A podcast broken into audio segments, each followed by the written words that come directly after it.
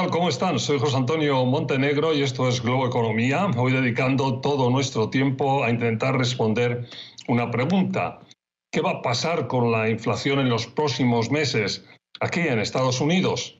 Estamos en los preámbulos de una nueva carrera inflacionaria que aumente precios de bienes y servicios y que se quede con nosotros, haciendo que cada dólar llegue menos lejos, que alcance menos de lo que puede estar llegando o alcanzando hoy. ¿O se tratará solo de cuellos de botella transitorios? Esa es la pregunta del momento. Suben, por ejemplo, los precios de los microchips porque el mercado está enfrentando una nueva situación de escasez de oferta que va a ser duradera, que va a permanecer por un tiempo.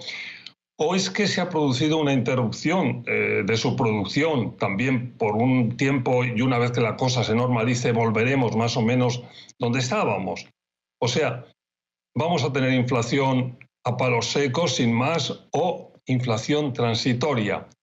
Pues enseguida vamos con la pregunta al experto, pero una buena parte de analistas dicen que esto último es lo que ocurrirá, que tenemos inflación transitoria.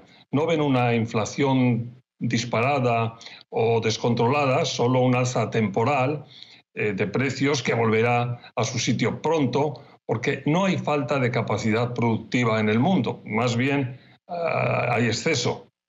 Las condiciones estructurales no han cambiado, el mundo sigue siendo global y cuando en un país o una región algún bien o servicio se encarece, aparece por otro lugar alguien que puede fabricarlo o facilitarlo eh, a menor precio, más barato.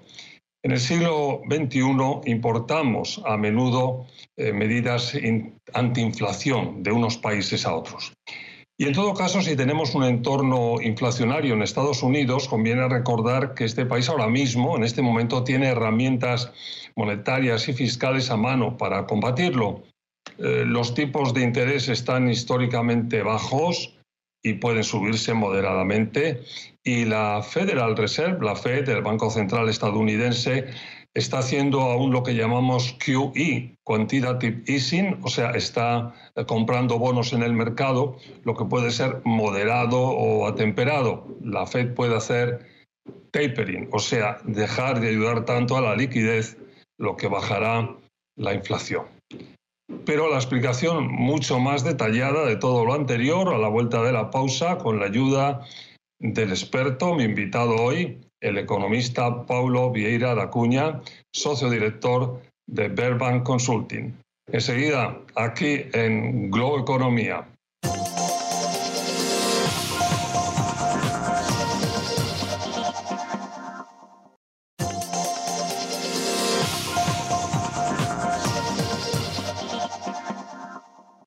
Nuevo, como les decía hace un momento, mi invitado hoy es Paulo Vieira da Cunha, economista, director de Verban Consulting y eh, por muchos años gran amigo de este programa.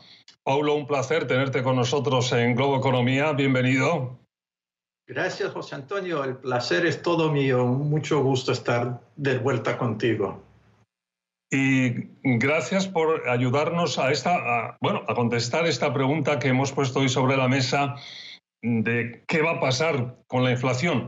Los últimos meses, si hay una cuestión económica que centre la atención y el foco en este país, en Estados Unidos, es qué tipo de inflaciones tenemos hacia adelante. ¿Es una inflación al uso como, como otras o es una inflación transitoria, que es la palabra eh, mágica, que va a durar solo un tiempo, que tiene que ver mucho con, el parón de la, de la pandemia.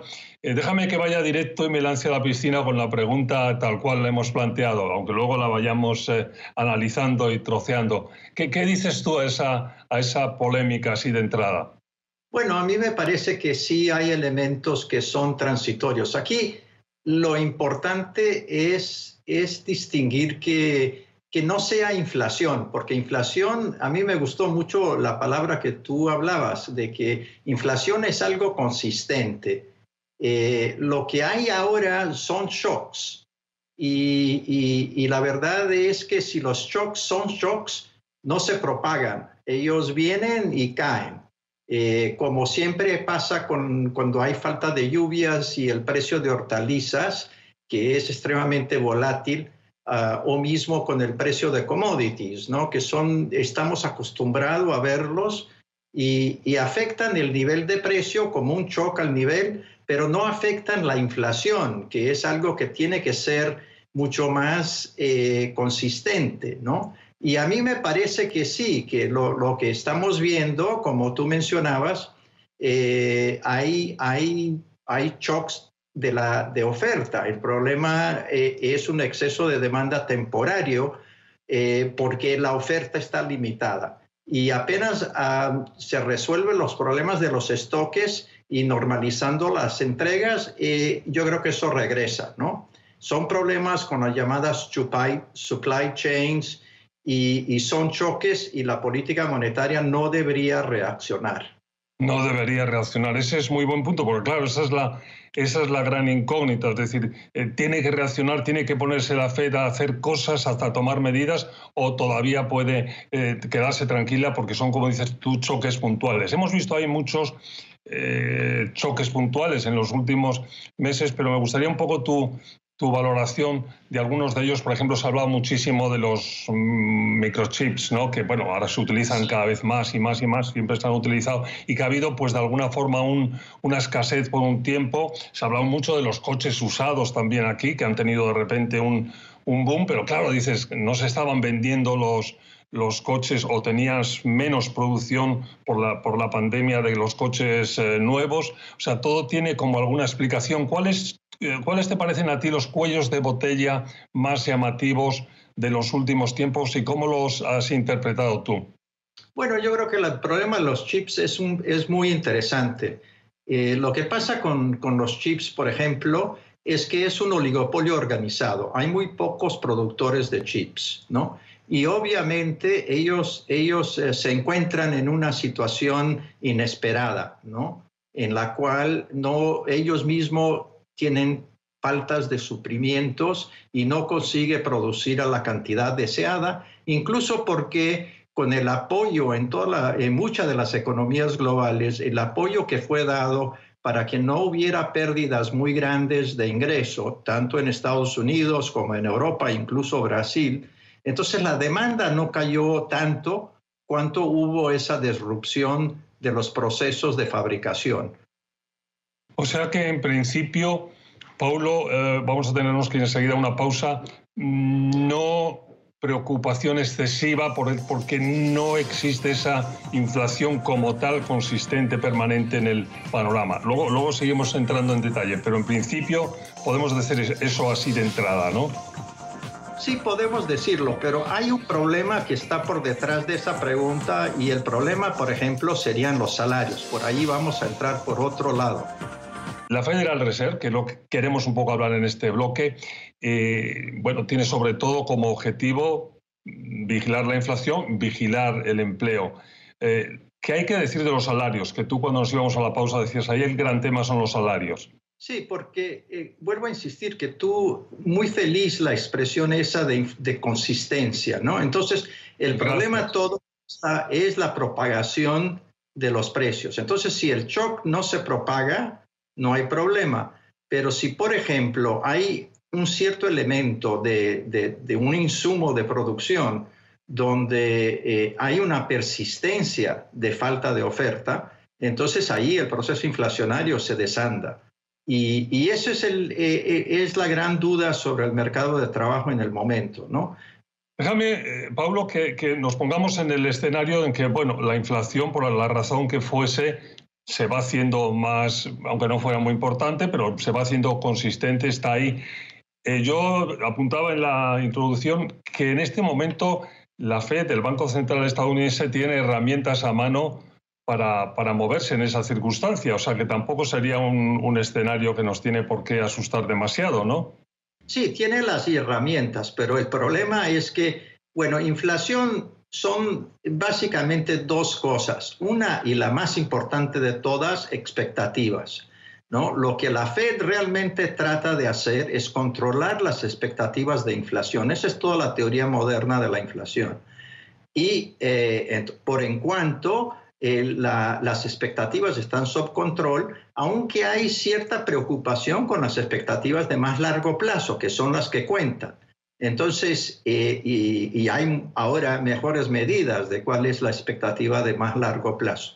Pero eso es muy, muy, muy importante, de que esa propagación de precios eh, no lleve a un cambio de expectativas, o sea, que, que la gente continúe esperando que en los próximos 10 años la inflación va a ser alrededor de 2%. Eso es crucial. Entonces, eh, ese es una, un aspecto. El otro aspecto es la demanda agregada, que es por donde la Fed realmente puede actuar de forma bruta. Y la demanda agregada, lo que la Fed trata de hacer es que a largo plazo trata de, ponerla de, de, encuentro a lo que sería la oferta potencial, el llamado PIB potencial. Entonces, problema aquí son dos cosas que realmente nunca se observan en la realidad, ¿no? porque una es expectativas y la otra es algo potencial. Y lo que la Fed entonces empieza a hacer cuando ve que las expectativas se van o cuando ve que la demanda agregada está muy arriba de la oferta potencial, es entonces actuar cambiando dos instrumentos, la tasa de interés y la liquidez pero si lo hace de una forma muy abrupta, provoca una recesión. Entonces, lo que siempre quiere hacer es el llamado mítico soft landing, ¿no? Y sí tiene los instrumentos para responderte la pregunta, pero tiene los instrumentos, pero puede causar una recesión. Y eso es lo que no se quiere. Pero depende, lo, has explicado estupendamente, depende de la habilidad, por decirlo así, del piloto en el soft landing, ¿no? Aunque tengan todos el mismo avión. Bueno, tenemos que, irnos a una pausa, nos vamos a, una pausa y al volver intentamos un poco eh, imaginar o, ver cómo puede ser ese eh, aterrizaje suave. Sigan con nosotros Globo Economía.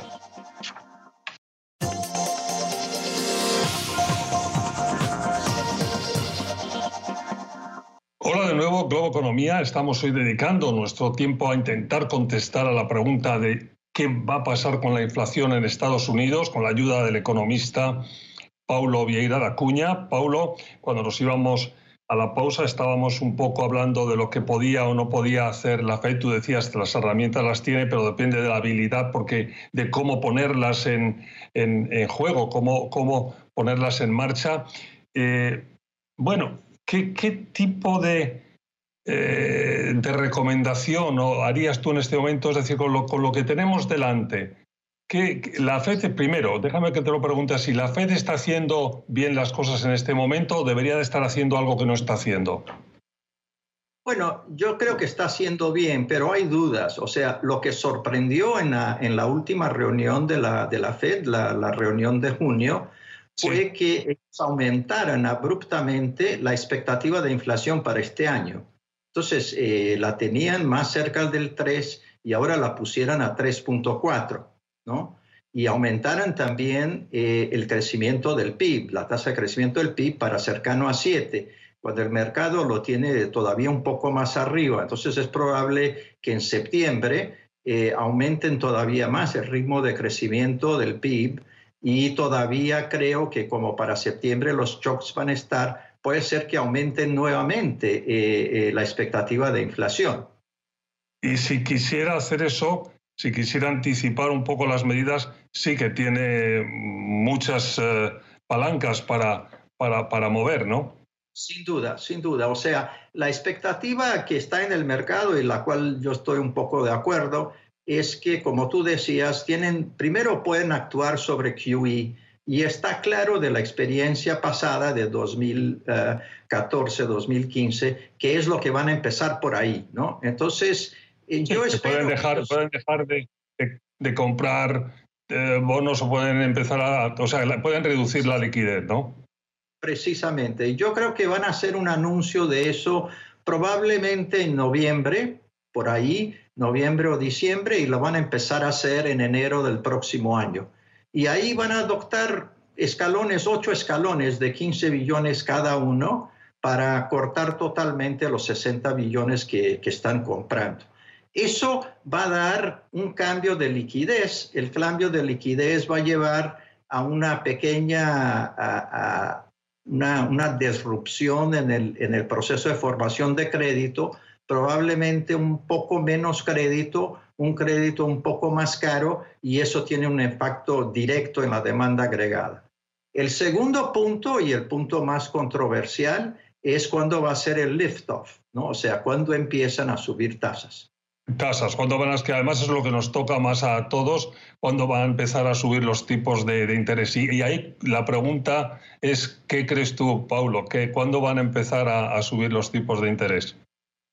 Bueno, en primer lugar, yo creo que seguramente eh, no lo van a hacer luego.